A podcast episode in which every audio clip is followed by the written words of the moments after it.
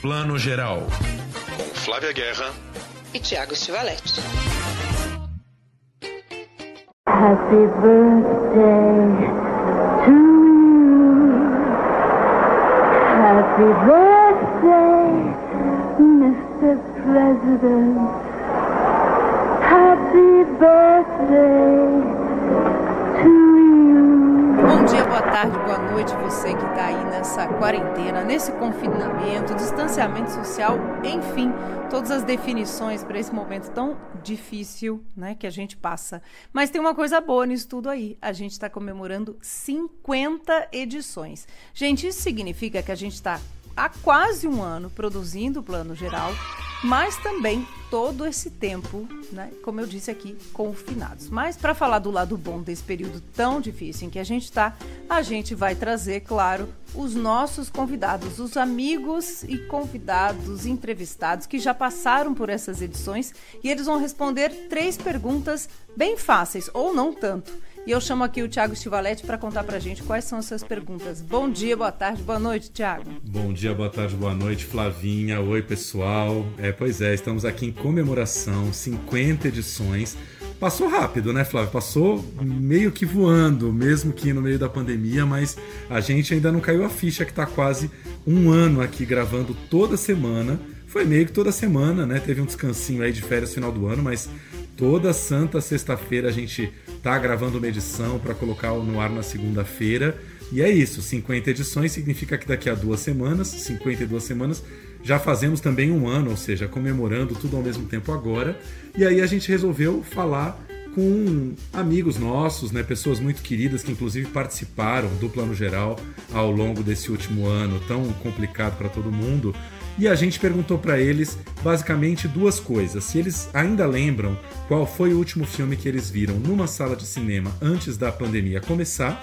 E é, um pouco assim, uma pergunta esperançosa: se eles pudessem abrir hoje uma sala de cinema só para eles se eles tivessem esse poder, né, esse coringa na mão, abrir uma sala de cinema para ver o filme que eles quisessem, ainda que sozinhos, dentro de uma sala, que filme eles escolheriam?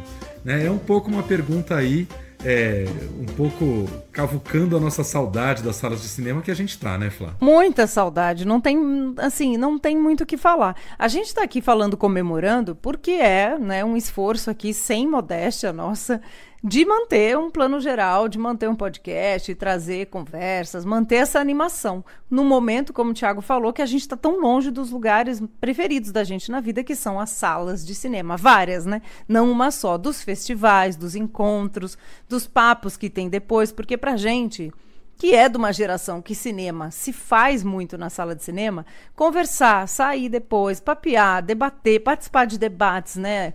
Isso faz toda a diferença. Mas cinema está aí em toda parte, está em casa também, tem ajudado muito a gente a passar por esse ano que a gente sabe que não é nada fácil, né, Tiago? Exatamente, o cinema que virou streaming. Bom, já já eu e a Flávia a gente vai dizer aqui quais seriam os nossos filmes. Vocês também participaram, né? A gente abriu enquete aí no nosso Instagram, Insta do Plano Geral, Insta da Flávia, o meu Insta. Várias pessoas responderam, mas agora a gente começa por uma amiga nossa, queridíssima, que lançou um filme dela com muito sucesso ano passado, ainda aqui nesse período turbulento, a nossa querida Bárbara Paz, diretora aí do Babenco, Alguém Tem Que Ouvir o Coração e Dizer Parou, né? Sobre o próprio Hector Babenco aí, né, é, falecido em 2016, que foi o, o, o, marido da Bárbara aí até esse final da vida.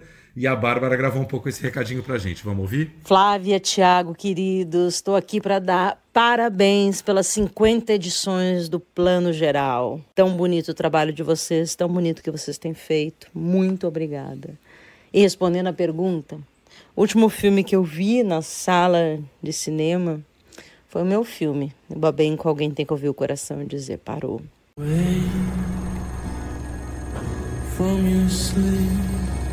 Não sei o que, que vinha primeiro. É você o filmar ou estar vivo? Estar filmando ou estar vivendo um dia mais? Eu tentei pensar num outro filme que eu tinha assistido, o último, e eu não tô conseguindo lembrar agora. Nossa, lembrei. O último filme realmente que eu vi na, na, na, tela grande foi no Festival de Berlim, porque eu estava no Festival de Berlim e eu assisti aquele filme é, é, nunca, raramente, é, como é, é, em português fica nunca, raramente, às vezes, sempre. Maravilhoso filme. E nunca, raramente, às vezes, sempre. Maravilhoso filme. Assisti lá no festival. Quando eu volto para o Brasil, tá tudo parado. A única coisa que eu vou, vou, vou fazer ainda. Ainda não tinha. Não, ainda não tinha fechado a, tudo, né? Fechou lá pro dia. Depois do dia 10. Mas eu vou checar o meu filme na, na tela grande. Mas eu assisti o meu filme, o Babenco, numa sala vazia, né? Antes de ir pro. Que daí acabou não tendo lançamento. Então eu assisti o meu filme sozinho, mas o filme que eu vi com plateia numa sala cheia foi em Berlim eu tive essa oportunidade, essa, esse momento, que foi a primeira vez que fui ao Festival de Berlim e assisti esse último filme. Olha que interessante, não tinha nem lembrado disso. E o filme que, se eu pudesse abrir a sala e projetar agora para assistir numa sala escura, né, numa tela grande, muita vontade, com muita saudade desse templo que é o cinema. Eu acho, eu tô pensando aqui, são tantos filmes que eu queria ver, mas assim, Acho que eu queria ver Asas do Desejo, de Wim Wenders. É, eu acho que eu, se eu pudesse escolher entre Asas do Desejo do Wim Wenders, que eu acho que é um filme que reflete muito o que a gente está vivendo hoje, né? Um pós-guerra, né? Que ainda não vivemos, na verdade estamos no meio da guerra, né? Mas esse filme, ele, ele me fala muito, assim. Mas também escolheria qualquer um do Fellini, Noites de Cabiria, Roma... Um, tantos, é, tantos filmes. Acho que eu queria ver um clássico no cinema, sabe? Eu queria ver um, vários, eu queria ver todos. Eu queria voltar no tempo e poder assistir todos no cinema. Muita, muita saudade desse, desse lugar chamado cinema, sala escura, templo. Adorei as escolhas da Bárbara. Achei maravilhosas. Primeiro que o Never, Rarely, Sometimes, Always, né? Nunca, raramente, às vezes, sempre é um dos filmes meus preferidos do ano passado. E eu vi também em Berlim, assisti essas. A, são várias sessões que os filmes têm. Acho que a gente não estava na mesma, mas todas as, com certeza, as sessões do filme foram lindas. E é um filmaço, tá no pay-per-view. Quem não assistiu ainda procura para alugar em várias plataformas, que vale muito a pena. Filme, né, Flávia, que a gente vem comentando desde o ano passado e que inclusive estava fortíssimo na nossa edição de retrospectiva do ano passado, né? Tava já fortíssimo. Isso aí, já estava fortíssimo. Foi ótimo que a Bárbara lembrou. E acho que a gente não vai conseguir ver esse filme no cinema, né? Os clássicos ainda voltam, como ela comentou. O Fellini dá para voltar, porque vez ou outra tem mostras do Fellini. O Never Rarely acho que vai demorar um pouquinho para ter mostras, né? Talvez os melhores do Cine Sesc do ano que vem a gente tenha esse filme lá. Porque é um filme, porque eu nunca, raramente, às vezes, sempre como você falou, é um filme que lançou no pay-per-view, né? Não na Netflix e na Amazon, mas está lá no Vivo Play, no Now, na Apple. E aí, quando o filme cai no streaming, é meio como se já fosse a etapa depois do cinema, né? A distribuidora não vai ter tanto interesse em lançá-la lançar o filme em sala, né? Não, com certeza, né? Vai, vai ter que entrar em alguma retrospectiva e esperando que o mundo já tenha voltado a mais ou menos o normal, né? Acho, porque não, não tem muito o que a gente fazer enquanto isso. Engraçado, Tiago, ela, ela falar do Fellini, porque o último filme que eu vi, né, depois do. Foi isso que aconteceu, foi a temporada Festival de Berlim. A gente viu um monte de filmes lá, quem cobriu o festival, quem estava lá para trabalhar. E aí voltou. E aí eu peguei a soleira de Berlim e fui ver a mostra do Fellini no Cine Sesc, que estava maravilhosa. E não por acaso eu vi Oito e Meio do Fellini. Foi o último filme que eu vi. Foi no domingo, segunda-feira já não teve mais sessões da mostra que estava rolando no Cine Sesc. Olha que curioso. Não, eu queria só comentar uma última coisa. Eu adorei que ela escolheu Asas do Desejo do Vin Wenders, que não é um filme da minha vida, não está nem perto de ser um dos meus filmes preferidos, mas é um filme que evoca uma, cine, uma cinefilia fortíssima, né? Um filme que sempre que passou no cinema teve filas gigantes. Uma época Espaço Itaú aí deve fazer uns 20 anos isso já relançou o filme, tinha filas durante 4 ou 5 meses. O filme já em vídeo, já em DVD, já em qualquer lugar, as pessoas iam ao cinema ver Asas do Desejo. Então é um filme que remete muito à sala de cinema mesmo. Né? Muito, completamente. É outro filme maravilhoso, escolha linda. E a gente fica aqui torcendo, né, para que esses clássicos tenham sessões quando os cinemas voltarem ao normal e os cinemas que a gente mais ama, né, Tiago? Porque é isso, essa sessão parece um pouco melancólica, né, da gente falar do que queria ver mais É, acho que vai ser, na verdade, muito feliz esse momento que a gente voltar aí ao Sim. cinema sem medo, né, gente? Sem máscara eu acho que vai demorar um pouquinho, mas sem medo eu acho que tomara que ainda nesse ano, né? E aí, voltando aqui a Feline, um outro amigo nosso que participou com a gente, o Chico Firman, viu também Feline nessa mostra do Cinesesc que eu comentei. Então eu acho que é muito especial a gente ter vários amigos nossos aqui, vocês vão ouvir hoje, quando lembram dos filmes que queriam ver, trazem clássicos. E isso me deu assim uma mega alegria, porque é a força do cinema de formar a gente, né? Quando a gente pensa, putz, um filme que vale muito a pena ver na telona, os clássicos estão na nossa cabeça, né? E o próximo aqui é um super diretor que a gente é super fã, amigo, querido, Jefferson D, que gravou com a gente o episódio no qual a gente fala de M8. Filme dele super bacana que está em cartaz na Netflix, gente. Procurem aí para assistir. E o Jefferson contou o que, que ele viu e o que, que ele queria ver. Vamos ouvir o Jefferson. Oi, Flávia. Oi, Tiago. Tô aqui, Jefferson D, na área, para dar os parabéns pela edição número 50 do Plano Geral. Bom, o último filme que eu assisti no cinema, me lembro de dois filmes, que é o 1917, do Sam Mendes, e Bad Boys para Sempre, do, com Will Smith e com o Martin Lawrence, é, diversão pura. Né? E uma saudade imensa de estar no cinema. E se eu pudesse hoje é, pô, voltar para a sala de cinema, provavelmente eu acho que eu assistiria. Decisão difícil, hein? Acho que eu já eu, eu assistiria o Moonlight novamente na tela grande, que foi uma obra que me tocou muito, muitíssimo.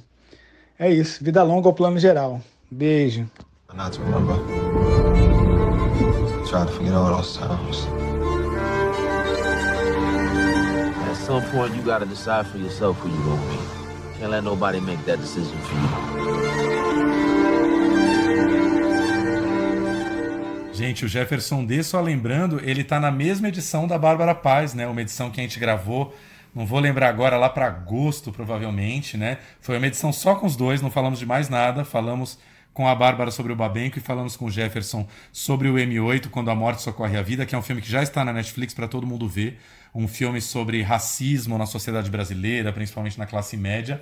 E, meu, muito legal ver, né? O Jefferson, a gente sabe que é um grande cinéfilo, né? Hoje, talvez, é o maior cineasta negro que a gente tem em atividade. E que é um cara totalmente ligado nos filmes da negritude, né? Vendo Bad Boys para sempre, que é um, é um grande divertimento, né? É um, é um, quase que um blockbuster americano aí, um grande filme de ação americano.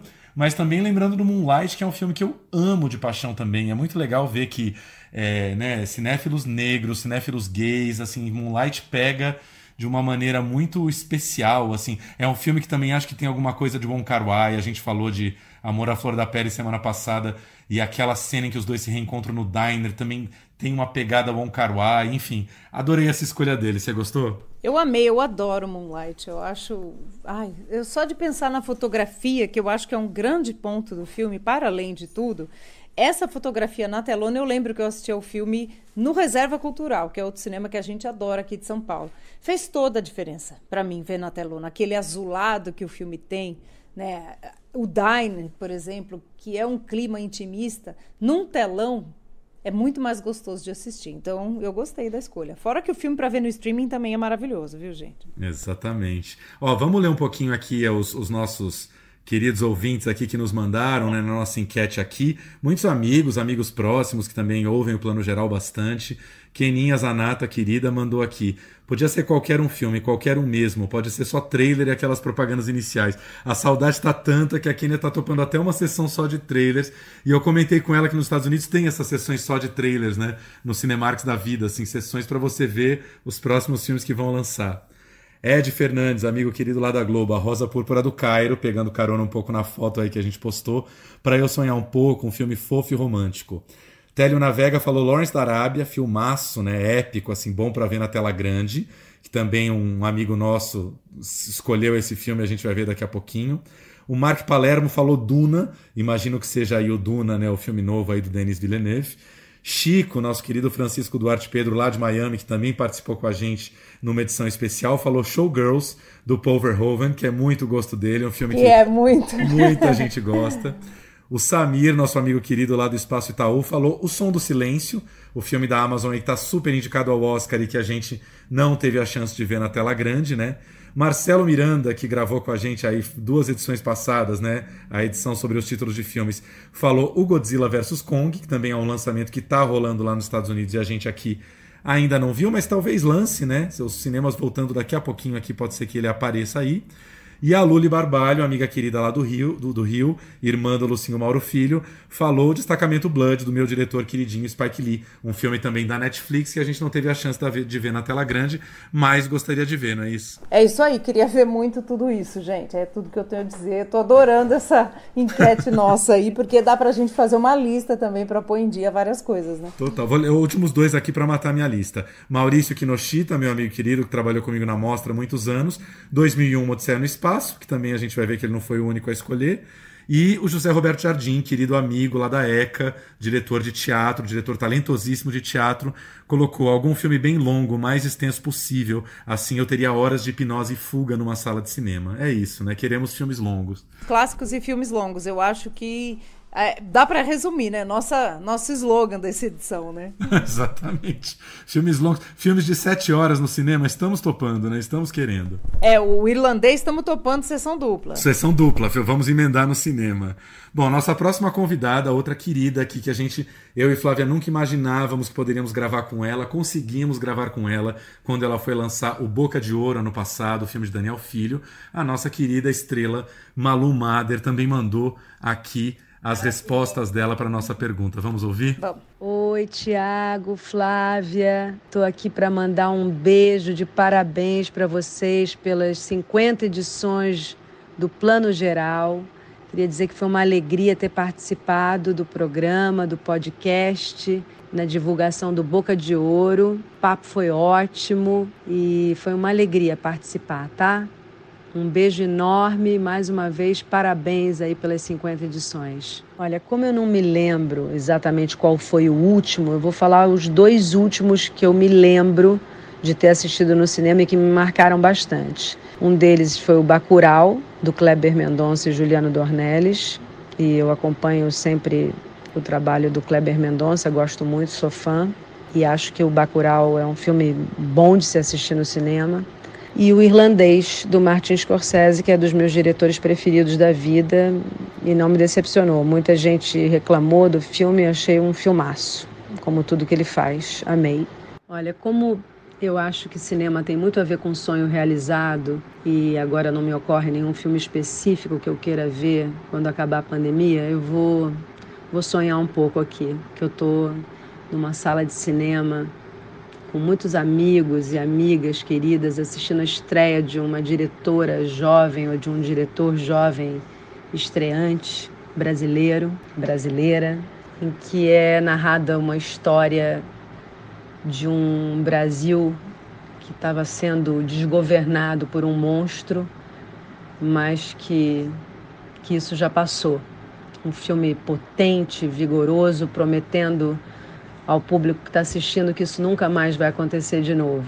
Um filme que tenha muito amor, humor, grandes emoções e, e a promessa de um, de um Brasil melhor. Seria lindo. Por que vocês estão fazendo isso? Ontem eu vi um drone. Fica de olho no céu.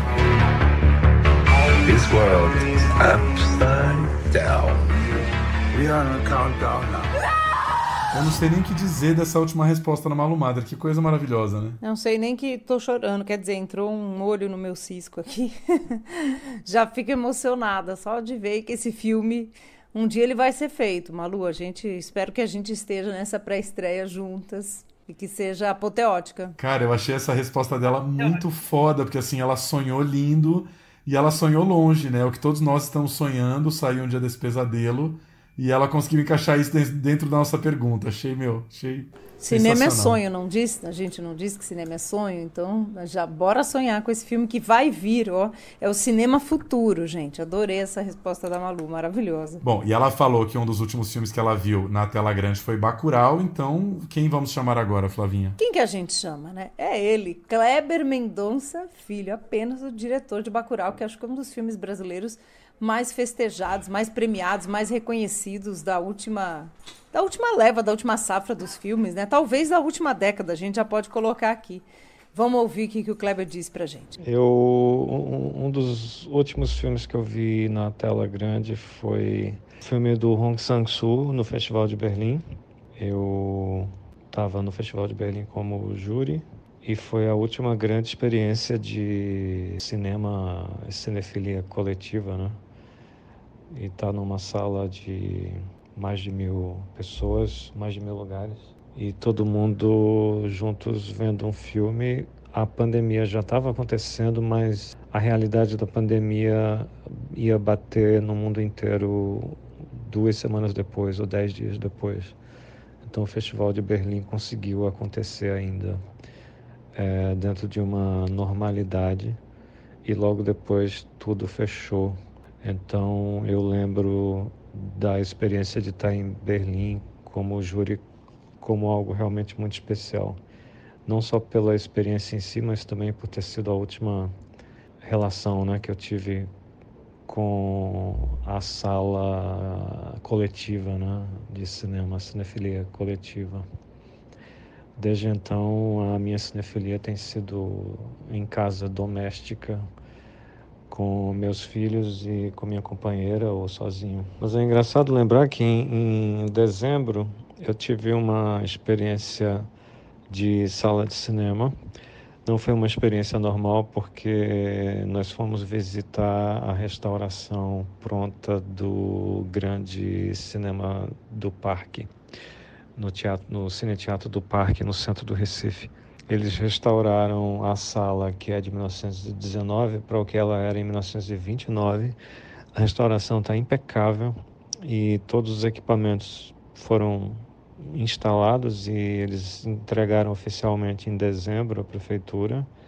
E aí eu fiz parte de um pequeno grupo que eles, eles organizaram vários grupos para visitar o, o cinema do parque. E aí nós sentamos na plateia, obviamente separados, e, e vimos uns quatro minutos com dois trailers, é, um de Alvin e os Esquilos e um outro de Jornada nas Estrelas. E eles assim eles testaram o som e a imagem do equipamento novo de projeção. Então essa foi a minha última experiência tecnicamente falando. Acho que eu gostaria de rever na tela grande Fitzcarrald do, do Herzog em 35 mm. Mas teria que ser em 35 porque é, seria bom ter uma experiência que é impossível ter em casa. E a imagem digital a gente já tem ela em casa, né, de maneira muito muito bem disseminada e, e 35mm é uma imagem que eu tenho saudade. Bom, esse foi o Kleber Mendonça. Que resposta você espera do Kleber Mendonça sobre o último filme que ele viu na tela de cinema? Alvin e os Esquilos, maravilhoso. Nunca, nunca esperava que fosse Alvin os... Foi um trailer de Alvin e os Esquilos. Mas, pô, que linda essa história que ele contou do Cinema do Parque, né? Que é uma sala lindíssima, não conheço, mas todo mundo diz que é linda, restaurada agora no Recife foi restaurada logo antes da pandemia. Espero que assim que as salas reabrirem com força, essa sala brilhe, né? Que ela até agora está aí guardadinha aí, né? Restaurada e guardada para os recifenses aproveitarem, né? Pois é, é uma, uma, uma joia né, do cinema da cidade e não foi aproveitada ainda. É uma pena, mas vai, vai chegar essa hora, vai chegar. E é maravilhoso, né? A gente, quando sabe de sessões. Esse dia vai chegar aqui no plano geral também, que a gente vai poder falar de abertura de salas, né? Salas restauradas, mostras em salas. Mas é só de ouvir o Kleber eu já curti pra caramba esse projeto. E gostei do filme que ele queria ver também, né, Tiago? Concorda? Ia ser uma bela sessão, hein? Sim, Fitzcarraldo de Werner Herzog também é outro clássico feito para tela grande, né? É um filme que passa às vezes no Telecine Cult. Acho que não tem por aí no streaming, né, Flavinha? Não lembro dele por aí não. Eu não encontrei. A gente fez, eu fiz uma pesquisa aqui pra gente ir falando para vocês. O Fitzcarraldo não achei nem nas plataformas, né, mais cults que a gente gosta de ver. O que é uma pena, né? É um dos clássicos do Herzog feitos com o Klaus Kinski, né, que era o grande ator parceiro dele, e com muitas cenas, né, boa parte do filme rodada na Amazônia, né? Foi uma daquelas empreitadas que só nos anos 70 para esses grandes diretores fazerem, né? Se enfiar na Amazônia com chuva, umidade, tudo e fazer um filme épico, grandioso, com transporte de barco, a coisa toda, né? Não, Fitzcarraldo é um, um épico, né? É uma coisa louca, assim. Então eu acho que esse é um filme que realmente eu nunca vi no cinema. E eu nunca vi na telona. Então, com certeza, eu ia amar ver esse filme. O Fitzcarraldo, ele tá no catálogo do, do, da MUBI, mas eu acho, pelo que eu chequei, ele não tá na MUBI Brasil. Ele tá na MUBI Internacional. Porque certo, não... aquela coisa que às vezes não liberou para cá, né? Enfim, é um filme um pouco chatinho de achar. Ô Flávio, você falou agora há pouco que o seu último filme no cinema foi um clássico do Fellini na mostra do Fellini no Cine Sesc. E qual filme você gostaria de ver hoje numa sala de cinema? Ah, eu queria ver muitos, mas sinceramente, dos clássicos, eu queria ver Blade Runner. Olha só, o, o, o primeiro, né? O original. O primeiro, claro. O segundo, obrigada. Vi, aliás, eu vi na, também na telona não faz muito tempo, né? Quando estreou. É, tá tudo bem, não quero ver também no streaming. Eu quero Sim. ver mesmo. O, o, é porque eu fiquei pensando num filme assim que a experiência do cinema, da tela, faz toda a diferença. E aquelas tomadas né, abertas de Los Angeles no futuro, o futuro que já é passado para a gente hoje, né? É, para mim aquilo é muito cinematográfico. Aquela sequência final né, do topo do prédio, aquilo é muito cinema para mim. Então, assim, eu queria ver esse filme com um som dub surround belíssimo no cinema. Mesmo em película, numa sessão do Cine Sesc que faz sessões em película, esse é um que eu queria muito ver, viu? There is an order to things. That's what we do here. We keep order. Maravilhoso. Aliás, conta também o último filme que você viu no cinema, que eu tô curiosa, e o que, que você veria. Com certeza uma sessão, não só para você, hein? Tem que chamar os amigos, chamar eu aí pra essa sessão. Pois é, menina, você sabe que é meio uma angústia, assim, eu não lembro direito, eu não lembro exatamente, eu bloqueei essa memória do último filme que eu vi no cinema. Bom, você sabe que eu me mudei de volta do Rio para São Paulo três dias antes, cinco dias antes da pandemia. Então, assim, com certeza o último filme que eu vi foi no Rio, provavelmente lá na no estação do Shopping da Gávea, que era do lado da minha casa. É, não lembro exatamente, muito provavelmente foi o Judy, que foi o filme que deu o Oscar de melhor atriz lá para Renée Zellweger. Um filme que eu não gostei nem um pouco, mas eu lembro que eu fui ver ele meio atrasado, sabe? Ele já estava há muitas semanas em cartaz. E, né, foi um filme aí do, do Oscar uh, eh, 2020. Talvez tenha sido o último filme. Agora, um que eu lembro que que deveria ter sido meu último filme não foi, foi eu já em São Paulo, ainda cuidando da minha mudança, casa toda bagunçada, e eu pensei na segunda-feira à noite em ir no Caneca ver o Oficial e o Espião do Polanski, que tinha acabado de entrar em cartaz. E aí, só que eu tava com aquela cansaço de mudança tal, falei, ah, não vou agora. Se eu soubesse, né, que os cinemas iam fechar de vez, com certeza eu teria feito um sacrifício e ido na segunda noite ver o filme do Polanski, um filme que eu adorei e que eu acabei vendo no streaming depois, infelizmente, mas que, enfim, acho que é um dos melhores filmes do Polanski dos últimos anos, adoraria ter visto na tela grande. E, e um filme que eu gostaria de ver hoje, se eu pudesse abrir uma, uma tela de cinema para mim, com certeza seria algum filme do Antonioni, porque, bom, você citou um filme, Blade Runner, que é um filme de espaços, né? De grandes espaços, uma ficção científica maravilhosa. O Antonioni é um cara é, um pouco mais do pé no chão, né? Que filma a realidade, não exatamente um realismo, mas ele é também um cara dos grandes espaços, né? E eu acho que esses grandes espaços do filme, dos filmes dele, esses horizontes, estão fazendo muita falta pra gente hoje quarentenado, isolado em casa, assim. E aí eu escolheria O Grito, que é um dos meus filmes preferidos dele, de 57, um filme em preto e branco sobre um operário que namora uma, uma, uma moça que é a Alida Vale, e ela, na verdade, já era casada antes de conhecê-lo, e aí ela recebe a notícia logo no começo do filme de que o marido dela morreu, e aí ele fala: Bom, acho que agora é hora de eu casar com você, você aceita casar comigo? E aí ela tem alguma daquelas epifanias existenciais de filme do Antonioni, e ela fala: Não, não quero casar com você, eu preciso de um tempo para mim. E aí ela se afasta dele, ele fica tão perdido que ele sai numa errância é, pela Itália, assim, numas paisagens desérticas, meio industriais. E a angústia desse homem que não conseguiu casar com a mulher com quem ele já estava. É muito louco, mas é um filme de paisagens lindas, enfim. Blade Runner faz a gente viajar para esse tempo que não existe, na verdade, né? esse universo ali. E, e, Antonioni faz a gente viajar num tempo também que não existe, né? Que é, que é suspenso, paisagens, o homem em relação aos espaços. A gente vai fazer ainda uma edição especial Antonioni Cult aqui, a gente. A Flávia, depois de Amor à Flor da Pele, ninguém segura mais ela, viu? Ah, eu quero só falar de clássicos, a velha aqui. Não, clássicos são maravilhosos, eles formam a gente, né? Então, é, e mesmo para quem é de gerações mais jovem agora, jovens agora, é uma delícia ver os clássicos sempre, né? A gente tem, aliás, um clássico aqui do pioneirismo do cinema, que já já a gente fala dele, e é isso. A gente está vendo filme de 1905, 1910 lindamente. Então, assim, essa, essa é a magia né, do, do cinema de verdade. Com certeza. Bom, vamos. Quem é o nosso próximo convidado, Flavinha? Nosso próximo convidado maravilhoso é o Chico Firma, que eu falei aqui mas antes vamos ouvir o relato do Chico, que é também jornalista, crítico, amigo nosso e também apresenta um podcast queridíssimo que se chama Cinema na Varanda. Confiram lá que é uma delícia ouvir o Chico e toda a equipe do Cinema na Varanda. Oi Flávia, oi Tiago, parabéns pelas 50 edições. Eu sei que não é fácil manter é, a constância assim nessa época tão maluca, então parabéns mesmo. É muito legal saber que vocês estão é, trazendo coisas legais para gente toda semana. É, e aí, respondendo as duas perguntas né, que vocês fizeram, assim, se eu abrisse uma sala de cinema, acho que o filme que eu ia ficar vendo em looping é Aurora, do Friedrich Wilhelm Murnau, que é meu filme favorito. Eu já assisti várias vezes. Assisti várias vezes, no, duas vezes no cinema, inclusive. É, mas eu, é um filme que é inesgotável para mim. Eu, toda vez que eu assisto, eu fico maravilhado com ele, com a tecnologia e com como o cinema mudo chegou num nível de, de plenitude assim tão, tão impressionante assim. Então é, é o filme que eu veria na minha, na minha sala de cinema. E a segunda pergunta, eu é, é o, o, o, último filme que eu vi.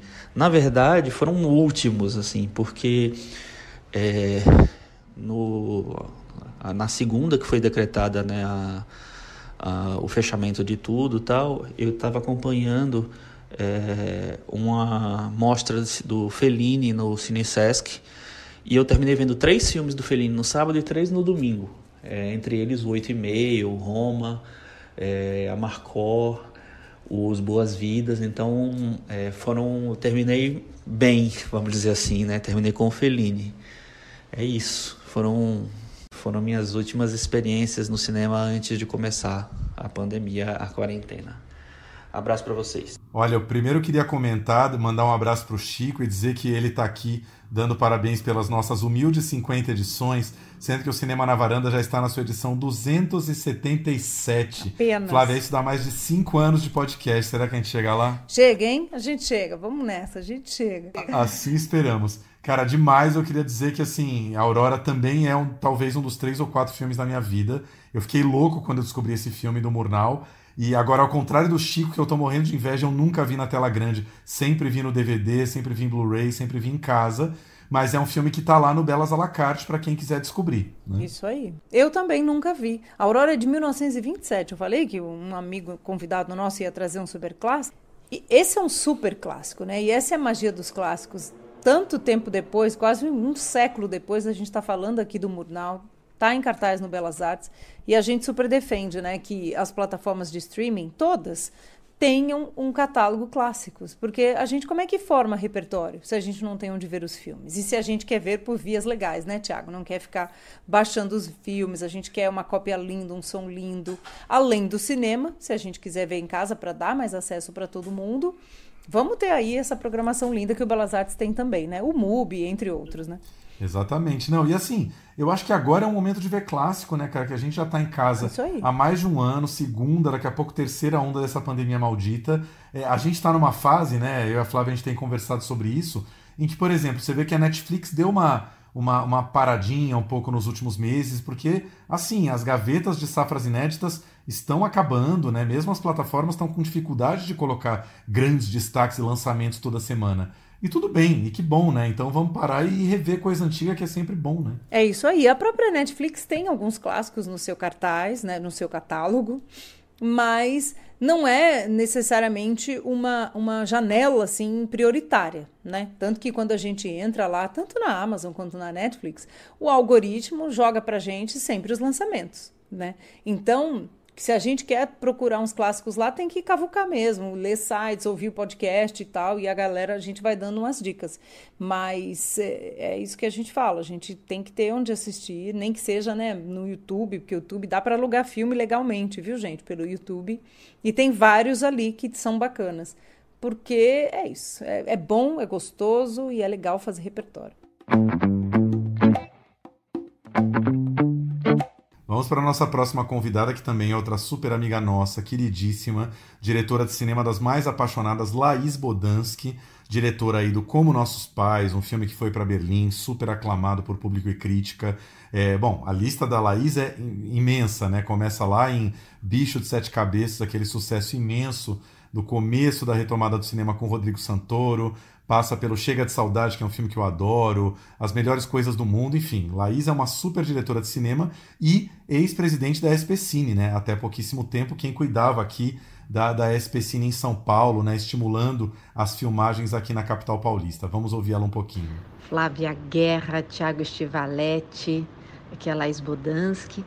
Quero dar meus parabéns para vocês pelas 50 edições do podcast Plano Geral que eu acompanho e sou muito fã. Olha, a última vez que eu fui ao cinema, antes da pandemia, foi uma viagem que eu estava na Berlinale, em Berlim. É, eu lembro que quando eu fui, é, o aeroporto estava de um jeito, quando na volta da Berlinale já estava todo mundo usando máscara, foi muito estranho. É, e na Berlinale já tinha né, os boatos, uma coisa estranha, um vírus chegando. É, mas as pessoas indo ao cinema normalmente, as salas ainda lotadas, né? E foi uma edição muito importante a Berlinale para o cinema brasileiro, que tinham 19 filmes nas várias sessões. Eu não consegui assistir os 19 filmes brasileiros, mas eu vi vários. E sessões todas lindas, né? É, eu assisti na competição Todos os Mortos, do, do, do Caetano Gotardo e do Marco Dutra. Assisti na mostra Geração Alice Júnior, é, de Gil Baroni é, assisti. Meu Nome é Bagdá, da Caru, na mostra Panorama Cidade Pássaro, do Matias Mariani, na mostra Encontros, uma coprodução é, com o Brasil, é um filme chamado Los Conductos. E aí, durante a pandemia, eu fui no drive-in é, e assisti, eu lembro, na Mostra é, Internacional de Cinema de São Paulo, na abertura da mostra, eu assisti Nova Ordem, é, do Michel Franco, e lembro também, teve um outro cine drive-in muito bacana, que era o Drive-in Paradiso, e uma sessão que me tocou muito foi uma sessão de curtas metragens, é, chamada, a sessão chamava é, Vidas Negras Importam, a curadoria era da Marina Persson, e entre os curtas, todos incríveis, tinha Negrume, e sem asas. Mas durante a pandemia, no drive-in, engraçado já, não, não me deu essa sensação de que realmente eu fui ao cinema. Apesar de ser uma tela grande. E assim, se eu pudesse escolher um único filme para matar a saudade de uma tela grande, de uma sala escura, de um som surround, né? Assim, é o filme que eu tenho vontade de assistir, que eu até tentei assistir em casa, é, no, no streaming, mas não teve aquele gostinho que eu falei, nossa, esse filme tem que ver no cinema, não tem jeito. É um clássico do nosso cinema, que é 2001, Odisseia no Espaço, do Kubrick, é, e é uma experiência sensorial. Né? Então, assim, é, ele perde muito numa tela pequena, por, por maior que seja a sua tela de TV na sua casa, nunca é a experiência da sala de cinema, né? Então, é, eu, eu assistiria 2001 um, Odisseia no Espaço. I never gave these stories much credence, but particularly in view of some of the other things that have happened, I find them difficult to put out of my mind.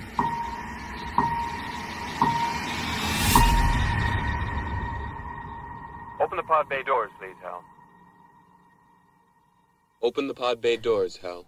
2001, né? A gente está aqui falando de filmes que despertam na gente grandes cenas, grandes espaços. Esse aí foi para o espaço mesmo, né? Tá, o clássico dos clássicos, maravilhoso. Eu vi 2001 no cinema quando voltou restaurado, eu assisti lá no espaço Itaú de cinema, que eu acho que na época era Unibanco. Eu lembro muito bem de ter visto e foi uma grande viagem. Você viu na telona também, Tiago? Vi, eu lembro o Espaço Itaú relançou essa cópia, né? O Ademar relançou. Bom, a gente vai perdendo a, a noção do tempo, né? Não sei dizer se isso faz 7, 10 ou 14 anos, não faço ideia. Mas é, em alguma. Acho que até mais de uma vez, acho que pelo menos duas vezes em 2001 eu consegui ver no cinema. Agora, queria chamar atenção para o fato de, bom, a Laís, assim como o Kleber e assim como você, Flavinha, que tiveram essa experiência da, do Festival de Berlim 2020, a Laís fez um pouco assim um, um compilado da força do cinema brasileiro até a pandemia chegar. Né? Ela citou aí pelo menos cinco ou seis filmes fortíssimos, Todos os Mortos, Alice Júnior, é, Cidade Pássaro, é, nossa, vários filmes que estavam em Berlim e que são filmes ainda fruto aí da, né, da grande política da Ancine, né, filmes fortíssimos e a gente agora está nesse medo de que essa safra dessa maneira não se repita, né? Muito triste. Pois é, a gente aqui hoje está numa oscilação imensa entre alegria e melancolia, alegria e melancolia, né? Um filme aqui a gente está aqui no filme do Charlie Kaufman. Vai, chamar, vai chamar a edição 50 bipolar. Edição 50 bipolar. Brilho eterno de um silêncio, de um cinema com muitas lembranças, viu, gente? Mas essa, esses filmes que a Laís comentou, gente, só para vocês saberem, quem ainda não assistiu, muitos, né, ou vários, enfim, já estão no pay-per-view, né? Dá para assistir, dá para curtir, porque vale muito a pena Todos os Mortos, Alice Júnior Tá na Netflix. Meu nome é Bagdá. Cidade Pássaro também estreou na Netflix no exterior antes de estrear no Brasil. Los Conductos, eu acho que ainda não, que é um filme muito de autoria, né? Ganhou um prêmio, aliás, numa mostra de filmes aí mais, mais de vanguarda, né? Mas os outros em Nova Ordem, gente, chegou Sim, na Amazon. Exatamente. Então dá para assistir lindamente, né? Os curtas a gente vai checar. É, vamos comentar até mais a fundo Nova Ordem aí numa próxima edição. Hoje não vai dar tempo, mas acho que vale a gente falar, porque realmente é um filme, é um dos maiores filmes porrada dos últimos anos, né? Um filme sobre as desordens sociais da América Latina, assim, muito potente, né? Isso aí, filme que foi premiado em Veneza também onde Nomadland também foi premiado. É uma pena que Nova Ordem não entrou aí né, na, na lista dos filmes para Oscar estrangeiro. Eu acho que ele é cínico demais para isso, a gente vai comentar. O filme que não tem cara do Oscar é o Nova Ordem. Não né? é? Acho que os velhinhos da academia iam sair do cinema com 20 minutos assim, apavorados. É, repensando aí seu estar no mundo, né? O filme faz bastante isso.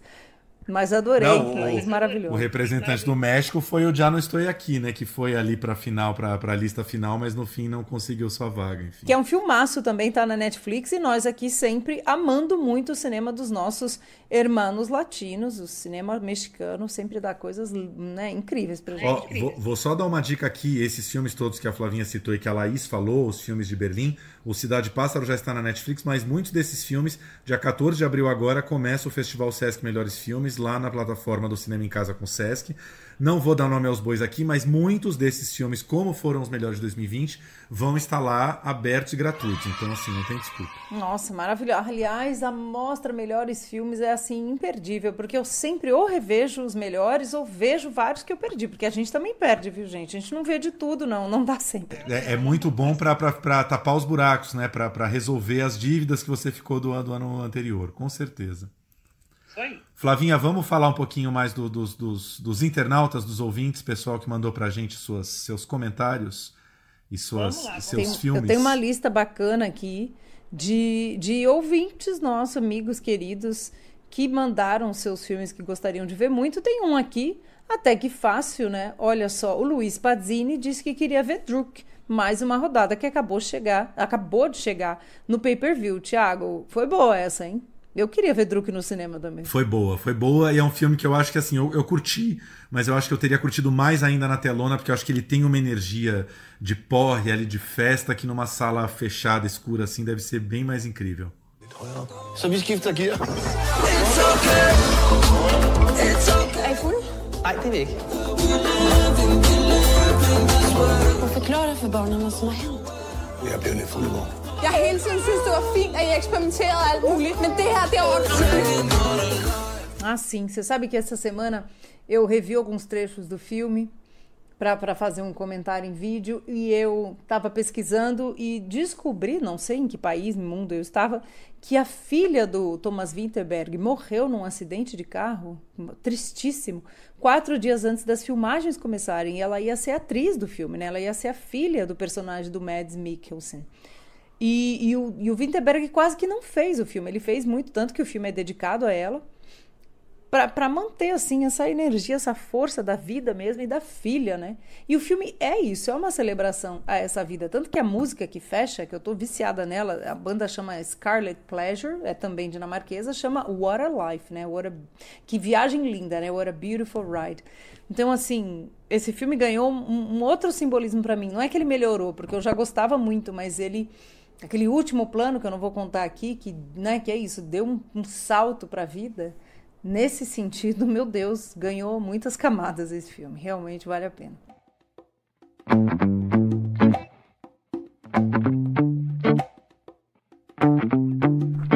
Voltando aqui, Lincoln Santos queria ver De Volta para o Futuro. Outra sessão delícia. Sempre, sempre. Qualquer época. Qualquer época. A Marcele queria ver ou First Man ou La La Land. Também é um filme bem para o cinema. La La Land é um musical que realmente, eu acho que na verdade ele só vale para o cinema.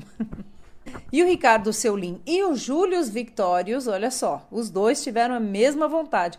Queriam ver Marighella. Cara, eu também queria ver Marighella, viu? Eu ainda não vi Marighella até hoje, nem na telinha, tá? Só para registrar. Todos nós queremos ver Marighella, cara. Um filme que a gente sempre lembra que, assim, que lançamento ou não lançamento tortuoso, né? Um filme que passou no Festival de Berlim em 2019 Estamos indo daqui a pouco para 2022 e não vimos esse filme no, no Brasil. Um grande absurdo. Ah, pois é. E estava com, com, a data aí marcada, a gente vai informando vocês, mas com essa, esse agravamento da pandemia no Brasil, as datas estão sendo todas revistas. É uma pena mesmo. Mas a gente vai ter ainda uma sessão muito linda do Marighella. Vai, a gente confia. E o Douglas Pizza, que, nossa, é nosso ouvinte, assim, muito fiel, apaixonado.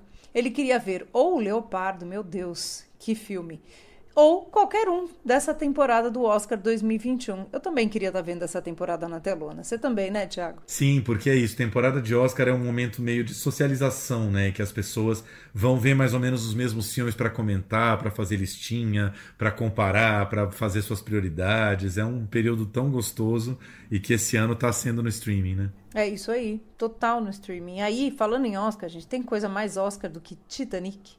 O Júlio CP queria ver Titanic na telona. Esse é outro filme também que eu acho. Ele, ele é, é uma sacanagem ver Titanic só na telinha. Você também vê na telinha para rever, quer ver os seus né, momentos preferidos. Mas Titanic é um filme que você tem que ver na telona. Cara, eu achei uma belíssima escolha, porque assim, Titanic para mim tá do lado de 2001 de Lawrence da Arábia no sentido de filmes que engrandecem a tela grande, Sim. né? Meio filmes da tela grande, com certeza. Com certeza, igual Blade Runner, assim, são experiências que é outra coisa na tela grande, com som do cinema, né? E para terminar aqui a listinha do plano geral, Cabeça Cavalo, contou pra gente que queria ter coragem, gostei dessa palavra, para ver Judas and the Black Messiahs, né? Na telinha, quer dizer, na telona. O filme chegou a estrear, né, Tiago? Mas aí parou tudo porque os cinemas fecharam. Provavelmente ele, ele já não teve coragem, super, super compreensível, né, por conta da pandemia. Mas foi isso. O filme teve uma passagem muito rápida e muito, muito assim estranha, né, pelos cinemas, porque é isso. Os lançamentos não estavam acontecendo por motivos de pandemia. É, né? E aí tá tudo em suspenso. Vamos para mais um convidado nosso, Thiago? Quem é o próximo? Nosso também querido amigo aí, André Sturme, diretor do Petra Belas Artes, da sala de cinema aí que resiste a duras penas. O próprio André anuncia toda hora que o cinema vai parar, mas ele mesmo não se aguenta, ele dá um jeito e, e mantém o cinema aberto. Espero que ainda por um bom tempo, né? É, é, é um cinema que vive no fio da navalha orçamentário. Já vivia antes da pandemia, agora mais ainda, né? Também distribuidor, dono da Pandora, da Pandora Filmes e agora do Belas à la carte, que é essa belíssima plataforma de streaming, né? Que trabalha na mesma seara do MUBI aí, né? Filmes cults clássicos, em geral mais antigos e que tem já uma belíssima seleção, assim, 10 reais por mês que valeriam 30 pela seleção que o Belas já tem ali para ver, né? Vamos ouvir um pouquinho o André. Alô Flávia, alô Tiago, tudo bem? Aqui é o André Sturme. Que bacana, 50 edições desse lindo trabalho que vocês estão fazendo. Parabéns. Ir ao cinema é um dos prazeres que a gente não está podendo ter. Mas eu tive uma sorte, durante o mês de março, aconteceu uma versão digital do mercado do cinema de Berlim, do Festival de Berlim. e eles organizaram algumas sessões num cinema aqui em São Paulo para compradores de filmes, distribuidores de filmes poderem ver na tela grande. E eu tive o privilégio de ir na primeira sessão desse evento, onde eu assisti um filme maravilhoso japonês que estava na competição do festival, Wheel of Fortune and Fantasy, e foi duplamente maravilhoso, né? Poder estar num cinema depois de tanto tempo e uma sessão em que tinha pouca gente, então muito tranquila. E um filme lindo, lindo, lindo, que inclusive acabou premiado no festival. Se eu pudesse abrir um cinema para fazer uma sessão, eu acho que hoje eu colocaria Lawrence da Arábia, que é um filme de cinema e que dura três horas e meia, para eu poder ficar bastante tempo lá dentro aproveitando o prazer de um belo filme numa bela sala de cinema. For some men, nothing is written unless they write it. Time to be great again, my lord.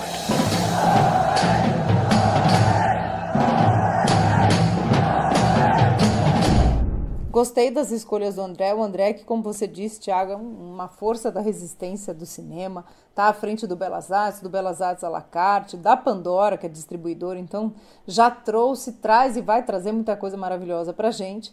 E Lawrence da Arábia, meu Deus, né? É outro aí que ganha os espaços, né? A gente pensando muito aqui os espaços e as imagens cinematográficas. Tem coisa mais cinema. Só aquela primeira sequência e a trilha sonora do Lawrence da Arábia fez parte da trilha sonora da minha infância, assim, porque meu pai era muito fã, comprou a trilha, ouvia muito. Então eu também queria ir, quero estar nessa sessão aí com o André, Thiago. Pois é, e assim, esse filme que o André disse que foi o último que ele viu no cinema, A Roda da Fortuna e da Fantasia, é um filme japonês maravilhoso. Eu e Flávia tivemos a oportunidade de ver no Festival de Berlim Online, agora no começo de março. É, espero que, é que, que, apareça aí na Mostra de São Paulo, tem toda a cara da mostra o filme, e acabou levando, né, Flavinho, o grande prêmio do júri, aí o segundo lugar, né, logo depois do filme romeno aí. E, cara, é um filme com três histórias mínimas, assim, de, de, de, diálogos maravilhosos, né? Pessoas meio uma jogando projeções em cima das outras, mas, assim, diálogos fantásticos, uma direção absoluta, assim. Vai ser um dos grandes filmes aí do, do, do, final do ano, com certeza. Com certeza. E é um, é um drama, né? A gente já falou disso aqui, depois a gente fala mais quando o filme estrear.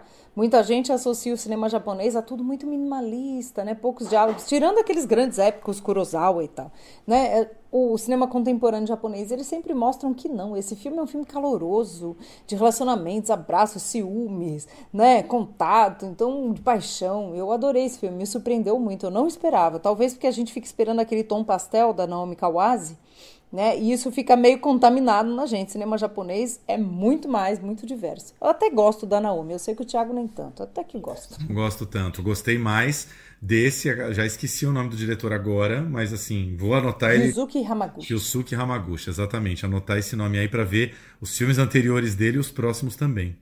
Bom, nosso próximo convidado, um amigo nosso querido também de Curitiba, grande ator, é, um dos diretores ali do Festival de Teatro de Curitiba, cineasta também, diretor de Deserto, que é um belo filme de 2017 que competiu no Festival de Brasília, Guilherme Weber, aí, estrela de muitos filmes, Aquamovie do Lírio Ferreira, ele tá no Meu Amigo Hindu, que foi o último filme do Hector Babenco, ele tá em todas, aí Cleópatra de Júlio Bressani, que é um dos meus filmes preferidos do Bressani, ele tá lá também. Um recadinho, vamos ouvir. Flávia e Tiago, meus queridos, parabéns pelas 50 edições desse podcast maravilhoso que é o Plano Geral. Eu adoro acompanhar.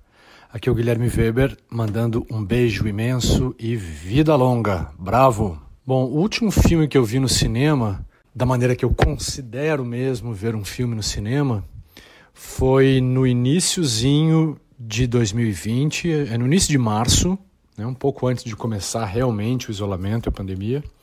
É, e foi O Homem Invisível. Fui com grandes amigos, assim, meus amigos companheiros de sessões de cinema, aqui no Rio de Janeiro, numa noite quente de verão, em Copacabana, no Cine Roxy, que é um dos últimos cinemas de rua do Rio de Janeiro, e é hoje um dos cinemas mais bonitos do Brasil todo o Art Deco, é um, é um cinema de 38, é um, é um marco, assim, uma referência do Rio de Janeiro, uma referência de Copacabana.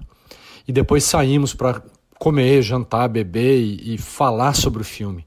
Esse prolongamento do fenômeno cinematográfico que acontece quando você vai a uma sala de cinema, né? Que é o, o deslocar-se para lá, que é o se preparar para ver o filme, ver o filme. E quando eu digo da maneira que eu imagino ver um filme na sala de cinema, é o cinema com bastante gente, com as pessoas uh, reagindo ao filme, barulho de pipoca, tudo que incomoda, na verdade, a maioria de cinéfilos, eu gosto. E com grandes amigos. Apesar que eu costumo muito também ir ao cinema sozinho e gosto também, mas esse esse momento cinema evento é uma coisa assim que me dá um profundo prazer, um profundo alento. Depois eu fui, voltei às salas de cinema para ver Mulher Maravilha, que eu achei uma bomba, e o Pinóquio, nessa versão italiana também, que eu achei horrível. Mas aí já tudo muito lúgubre, muito triste, as salas vazias, é, quase como se a gente tivesse, sei lá, comprando droga num, numa esquina escura. Uma experiência horrível. Eu deixei de ir esses tempos porque foi realmente bem deprimente. Guardo comigo a memória dessa última sessão de cinema no Cine Roxy, do Homem Invisível, filmaço que eu adorei, e espero que essa prática volte em breve. O filme que eu queria ver numa sala de cinema, na tela grande, com público, é um dos meus favoritos. É o que aconteceu com Baby Jane. E eu escolho esse porque eu nunca vi esse filme no cinema. Os meus outros favoritos, todos eu já tive a sorte de ver numa tela grande, numa sala cheia, mas o Baby Jane nunca. Então eu, eu gostaria. E também porque eu acho que o filme tem uma vocação gigantesca para essas sessões malditas, lotadas, com as pessoas fantasiadas como as irmãs, cantando a música da Baby Jane, uh, repetindo diálogos, essas sessões uh, Rock Horror Picture Show, essas sessões do, do, em Castro, em São Francisco, John Waters, essas sessões de adoradores de determinados personagens de filmes super camp. Eu acho que o Baby Jane seria um, filme perfeito para esse tipo de celebração cinematográfica. Ladies and gentlemen, Baby Jane Hudson.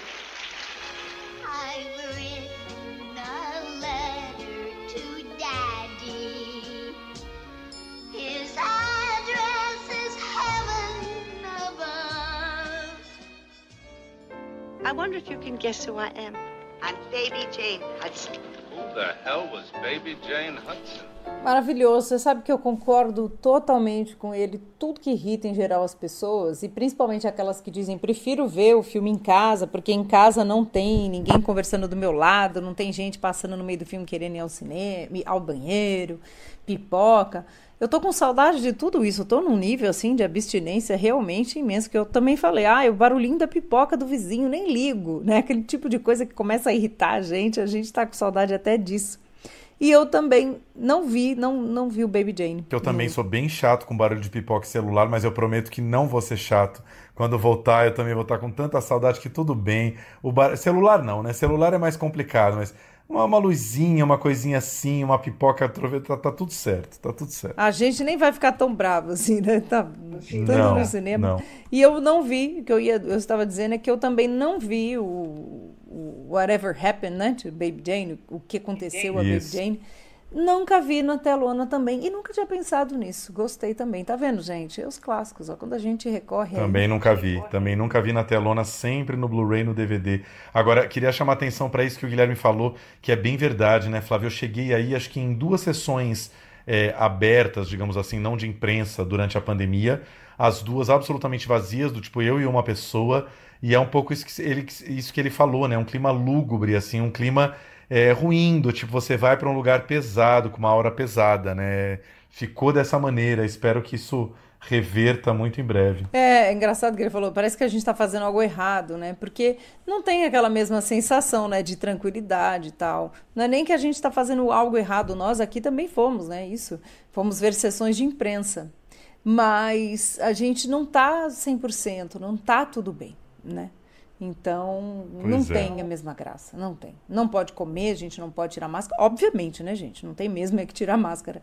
Mas é, é, existe aquela tensão latente, não tem Sim. como mentir, né? Quem é nosso próximo convidado, Flavinha? Nosso próximo convidado, também maravilhoso, é o João Fernando. Gente, João Fernando, eu brinco sempre, e é verdade, é nosso melhor ouvinte. Desculpem aí os outros melhores ouvintes. Mas o João comenta com a gente toda semana. Ele faz comentários ótimos, ele faz pontuações. Ai, que se todos fossem iguais a você, João, querido João Fernando. Enfim, o João é um querido e a gente vai ouvir agora o que, que ele assistiu por último e o que, que ele queria ver. Oi, Flávio Thiago, parabéns pelas 50 edições. Mesmo que isso signifique que a gente esteja um ano em casa, né, pela né, quantidade de semanas que vocês estão fazendo podcast, é, foi, foi uma ótima coisa que aconteceu nesse período que a gente está em casa. Vocês me fizeram muita companhia, né, porque quando vocês começaram no período que a gente estava bem trancado em casa mesmo, é, foi legal ouvir vocês, assim, porque quando vocês conversam, eu me sinto fazendo parte da conversa, né, ouvindo vocês falando sobre os filmes e tal.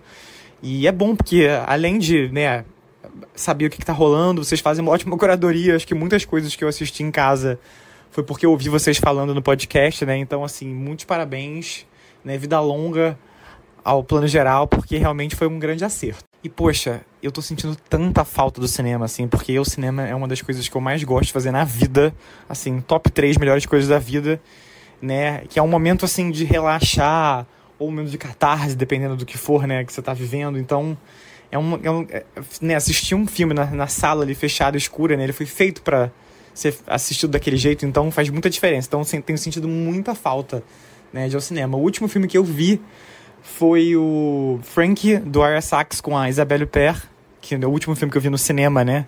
No carnaval de 2020, veja bem, né? Quando eu tava fugindo do carnaval. Então, é triste pensar que as outras coisas todas eu não pude assistir depois, né? E hoje, se eu pudesse ter um cinema, assim, né, voltar ao cinema para ver, acho que o primeiro filme que eu veria é o 2001 Odisseia no Espaço, do Kubrick. Porque acho que ele é um filme grandioso, assim, né? Tanto nas cores quanto no som. Então, assim, acho que pra, se for para voltar ao cinema tem que ser um filme grande, assim, né? Pra valer você tá ali com aquelas caixas de som no alto e aquela sala ali só pra você. I'm afraid I can't do that. What are you talking about, Hal?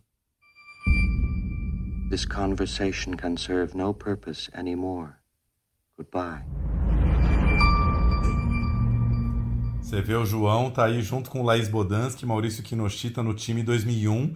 Já tem três pessoas na sala, talvez mais cinco ou seis aí para ver 2001, né? Já vai formando Já vai bombar essa sessão, aí. tô lá também. Já dá até na lista. dá para alugar uma sala de cinema exclusiva aí para ver o filme. João, querido, saudades. João, bom, João para mim já traz saudades do Rio de Janeiro inteiro. João encontrava no calçadão de Ipanema, a gente ia lá tomar café, ia beber uma, nossa, tempos que eu espero que voltem logo. assim. Porque João, é isso aí, gente. João não é só nosso ouvinte, João é nosso amigo, foi meu colega de Caderno 2 do Estadão, super jornalista, repórter, agora está trabalhando com cinema, produzindo muita coisa. Então, assim, é um ouvinte muito especial de verdade. Gostei das dicas É dele. isso aí.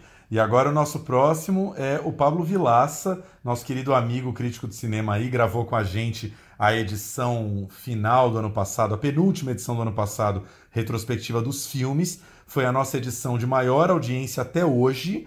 O conteúdo estava bom, mas com certeza o Pablo também ajudou com os milhares de fãs que ele tem no Twitter aí que entraram e nos conheceram aí para ouvir um pouco o, o, o Pablo fazer a listinha dele junto com a gente no final do ano. E o Pablo também falou um pouquinho do filme que ele gostaria de ver hoje. Vamos ouvir. Bom, em primeiro lugar, quero mandar parabéns, 50 edições do podcast. Parabéns, Flávio, parabéns, Thiago. É, fico, fico orgulhoso não só do número que vocês atingiram, mas de ter feito uma partezinha, né? Participado uma vez só, que foi a única vez que vocês me convidaram, a única vez que vocês acharam que eu teria condições de participar.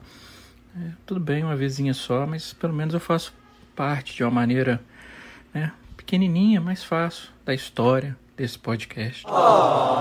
Feito o drama, é, parabéns mesmo. Eu, eu, eu não sei nem dizer assim como é que pode a gente ficar tanto tempo sem ir ao cinema. É, o último filme que eu vi na tela grande foi o último filme que eu vi no Festival de Berlim do ano passado, que foi A Metamorfose dos Pássaros. É um filme português maravilhoso que acabou sendo, inclusive, é, o, meu, o melhor filme do ano passado para mim. É, vocês perguntaram também se eu, se eu pudesse ter uma sala exibindo filme só para mim, o que, que eu exibiria. É, é óbvio, a trilogia O Poderoso Chefão. É, para sempre. Enfim, parabéns para vocês. Beijo. We've sold the casinos. We have no interests in anything illegitimate. The church owns the large corporation worth six billion dollars. Tava faltando, né, Flavinha? Tivemos 2001, Lawrence da Arábia, Titanic, alguém tinha que escolher o chefão, né? Pois é, né? Pra falar dos clássicos, como é que vai encerrar clássicos sem falar do chefão? Não dá, né? Não tem que ter Francis Ford Coppola aqui nessa edição, pelo amor de Deus. Olha, eu só quero dizer que o Pablo, é, assim, ficou totalmente sem cabimento esse, esse, esse jogo de ciúme que ele fez aqui dizendo que participou de apenas uma edição, depois de eu ter falado que a edição dele foi a de maior audiência. Então, assim, claro que a gente chama ele de novo quando ele quiser, não só pela audiência, óbvio, mas porque é óbvio que ele está sempre convidado. É um cara que vê tudo, né? Acho que ele consegue ver mais do que eu e a Flávia juntos, ele vê absolutamente tudo que está rolando, assim. É um cara que é referência que a gente tem que consultar sempre. Não, eles não só vê tudo, como ele consegue ver Big Brother também. Ou seja, ele não está dormindo na pandemia, né, Pablo? Ah, isso eu também consigo. Também tô nessa que você sabe. Agora, eu falei para ele que a gente vai chamar ele toda hora agora, quem mandou falar. Agora, minha filha, agora você me aguarde, hein? Aguarde a gente aqui do plano geral, hein, Pablo? Vamos, não, se ele, se ele já tá chorando, vamos chamar em breve. Ainda esse mês a gente chama ele. É isso aí. Quem é o nosso último, mas não menos preferido convidado? Esse é outro queridíssimo, né? Elvésio Marins, diretor brasileiro que atualmente mora em Portugal. Dirigiu, entre outros filmes, Girimunho e Querência. Querência estreou na Netflix. A gente falou dele aqui há algumas edições. Elvésio esteve com a gente. E aí ele trouxe, vamos ouvir o que, que ele, lá da terrinha de Portugal, traz pra gente. Oi, eu sou Elvésio Marins, é, diretor do Girimunho e do Querência, e tô aqui para mandar um, beijo enorme, um abraço carinhoso e parabenizar a edição 50 do nosso plano geral, dessa gente, desses, desses dois eh, grandes queridos, eh, querides, querida Flavinha Guerra e querido Tiago. É, parabéns e longa vida. Vocês são pessoas lindas e uma dupla né, que não precisa nem de falar muita coisa. É, vida longa para esse projeto de vocês e obrigado sempre. Olha, o filme que eu queria projetar, é, mas eu não queria, não queria eu sozinho na sala, não porque esse filme que eu queria ter visto, na verdade, eu podia ter é, falado vários filmes dos meus maiores ídolos, né, realizadores no mundo, assim, mas vários, vários desses filmes que eu amo muito, eu, eu tive a, a sorte o privilégio de poder ver no cinema também. Então é um filme que eu vi, é, eu não consegui ver no cinema, é um filme brasileiro, não sei nem se ele estreou por causa da, da pandemia e tudo. E é um filme que me impressionou muito, que eu gostei demais da conta, é, que é o Cine Marrocos, é, do Ricardo Calil, produzido pela Eliane Ferreira. E é porque esse filme ele é uma experiência cinematográfica é, plena, sublime. Ela é, é um filme que acho que ele, se eu gostei tanto vendo ele no, na, na, tela de, de um computador, imagina numa sala de cinema, porque ele é um filme que ele celebra é, o cinema e, como e a capacidade do cinema de transformar é, as coisas, o mundo e a vida de nós mesmos. É, mas eu queria ver esse filme numa sala com mais gente, é, que acho que só assim que faria sentido porque esse filme precisa de uma, de, de uma, de uma sala de cinema com, com vida, né? É. Bom, o último filme que eu vi no cinema, né, para tempos pandêmicos, nem há tanto tempo assim, acho que foi em dezembro, é, aqui em Portugal, onde eu estou vivendo por uns tempos, e foi um filme português que ganhou a Mostra Horizonte do Festival de Veneza, chamado Listen. Listen. É, a diretora acho que chama Ana Rocha. É, bom, é, infelizmente não foi das melhores experiências, assim, porque eu não gostei nada do filme.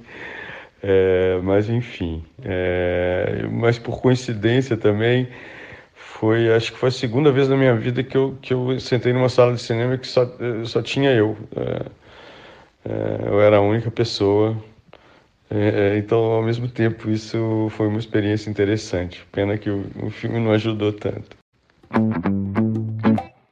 Eu adorei o Vécio que ele falou que o último filme que ele assistiu em sala ele estava sozinho, então ele, por favor, pede pelo amor de Deus que quando ele veja um filme agora seja com uma sala cheia. Adorei essa, essa coerência. É, né? Eu concordo totalmente, porque a gente, de novo, estamos falando aqui né, que a experiência do cinema é essa coisa coletiva, às vezes é interessantíssimo, gente, ver um filme, né, numa sala vazia, totalmente vazia. Mas é sempre melancólico, porque você quer que o cinema esteja pelo menos um pouquinho cheio, Sim. né? Cinema muito vazio não é um bom sinal. E olha, ele viu durante a pandemia, o pessoal lá em Portugal também não está se sentindo muito seguro, não, né? Apesar da pandemia lá estar tá muito mais controlada do que aqui, acho que estava há mais, né, há, há alguns meses muito mais controlada lá o pessoal também não está nesse clima todo de voltar aos cinemas, né, Tiago? Sim. Não, e, e, muito linda essa escolha dele do Cine Marrocos, que é um documentário muito pequeno do Ricardo Calil, né? Um filme que passou, é, competiu, acho que até venceu, se não me engano, é tudo verdade, né? É um filme que fala sobre fechamento de salas de cinema, crise da cultura, crise econômica, crise de um país que não tem moradia, enfim, tudo que a gente infelizmente está vivendo agora de novo. Né? Então acho que é um filme que seria atualíssimo exibir numa sala em 2021, com certeza. É isso aí, tem essa questão toda da metalinguagem, né? Porque os personagens de Cine Marrocos, gente, eles vão ensaiando cenas de grandes filmes que passaram lá na primeira edição de um festival que houve, né, de São Paulo, que não é a mostra. E eles vão, então tem Pão, Amor e Fantasia, e aí ensaiam as cenas da Sofia Loren, e aí tem a cena e eles assistem, né, sem contar muito spoiler aqui. Então tem toda essa metalinguagem, que é isso que o Verso fala, essa capacidade maravilhosa do cinema transformadora. Então, o filme, aliás, tinha data para estrear, ele ia, ele, ele ia estrear em maio do ano passado, por conta da pandemia foi adiado. Ia estrear em maio desse ano agora, está previsto ainda, mas a gente não sabe ainda, pode ser que isso mude por conta de tudo. Gente, é isso. Essa foi a nossa edição especial de, de número 50. É, a gente queria agradecer muito toda a audiência, cada vez que vocês puderam ter um tempinho para ouvir a gente. A gente adora bater esse papo aqui toda semana. A gente sabe que é, o Plano Geral, assim como todos os podcasts, viraram meio que um ponto de, de companhia também, né? De, de bater papo nessa pandemia, né? E sentir como bem definiu o João Fernando, assim, que a gente está conversando junto e que a gente está falando dos filmes que estão lançando e que vocês também estão vendo em casa e querendo cada vez mais a participação de vocês, né, Flavinha? Mais interatividade, que vocês mandem sempre para a gente sugestões do que vocês estão vendo, porque somos apenas dois, claro que não estamos vendo tudo, queremos saber e sempre que alguém comenta alguma coisa a gente fica curioso para ver também. E é isso, queria deixar aqui nosso muito obrigado. Flavinha, suas considerações finais. É isso, não tem mais o que dizer. E vamos ao cinema. Ainda que a gente tenha, esteja que ficar aqui com streaming, hoje a gente trouxe bastante dica de streaming, de filmões aí, vocês estão vendo, tanto os clássicos quanto os novos. Vamos ao cinema, vamos ficar com streaming até né, tudo voltar ao normal e depois a gente mescla porque eu vou fazer assim um porre de cinema quando puder voltar. E rumo à edição 100, certo? Que daqui a pouquinho, começo de 2022, a gente já tá na edição 100 aí. Piscou, tamo lá, mas olha, vacinados. Vacinados, se Deus quiser, vacina para todo mundo.